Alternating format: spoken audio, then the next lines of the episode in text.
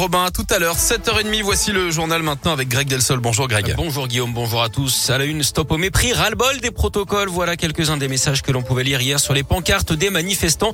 Ils étaient environ 80 000 en France d'après le ministère de l'Intérieur, entre 2 et 3 000 à Lyon.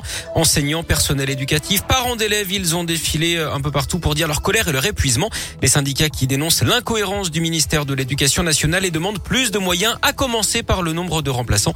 Marine est elle-même professeure des écoles dans un petit établissement près de Tarare et elle se demande encore comment elle et ses collègues parviennent à tenir. J'ai une collègue euh, absente, elle n'a pas été remplacée pendant des semaines et nous on n'avait pas le droit de garder les élèves dans nos classes. Du coup c'est l'ATSEM qui a été autorisée euh, de manière exceptionnelle à garder les enfants parce qu'on n'avait pas le droit de les mélanger.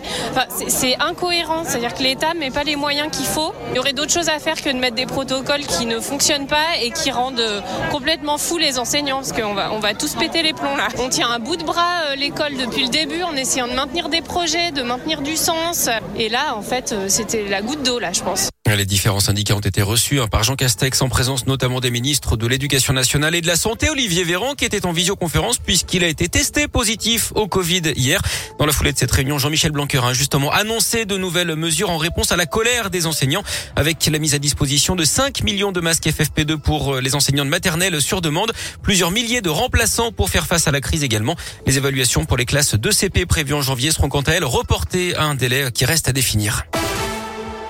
Bonne nouvelle, les agents de la Poste vont être mieux protégés contre les incivilités. C'est en tout cas l'objectif de la convention signée hier entre la Poste et la police à Lyon.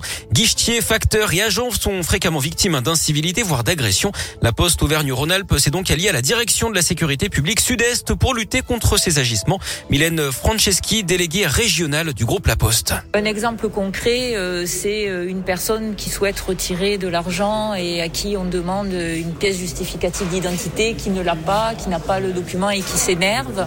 C'est souvent le cas. Quand on a un client mécontent euh, qui euh, s'énerve, qui peut vous insulter, vous menacer, ça peut être tout aussi euh, impactant pour la personne et ça peut vraiment la bouleverser.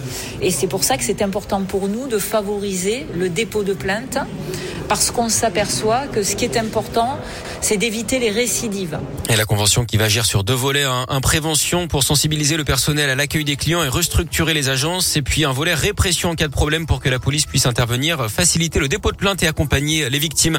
Une bonne nouvelle pour le pouvoir d'achat, le gouvernement et EDF ont trouvé un accord pour limiter la hausse des prix de l'électricité à 4% cette année. À cause de la flambée des cours, l'augmentation aurait pu atteindre les 35% sans cet accord. Et puis le taux du livret A, lui, va progresser. On attend l'annonce officielle aujourd'hui, mais il devrait passer de 0,5% actuellement à 0,8%. Du sport et du handball début réussi pour les Bleus à l'Euro. Victoire face à la Croatie 27 à 22. Hier soir, prochain match demain à 18h face à l'Ukraine. En basket de l'Euroleague, ce soir, l'Asvel est en déplacement au CSK à Moscou à 18h. Hier, les filles de l'Asvel, elles ont pris une option pour le troisième tour des playoffs de la Coupe d'Europe. Elles ont battu Siktiv Gvar 76 à 63. Match retour jeudi prochain à Mado Bonnet.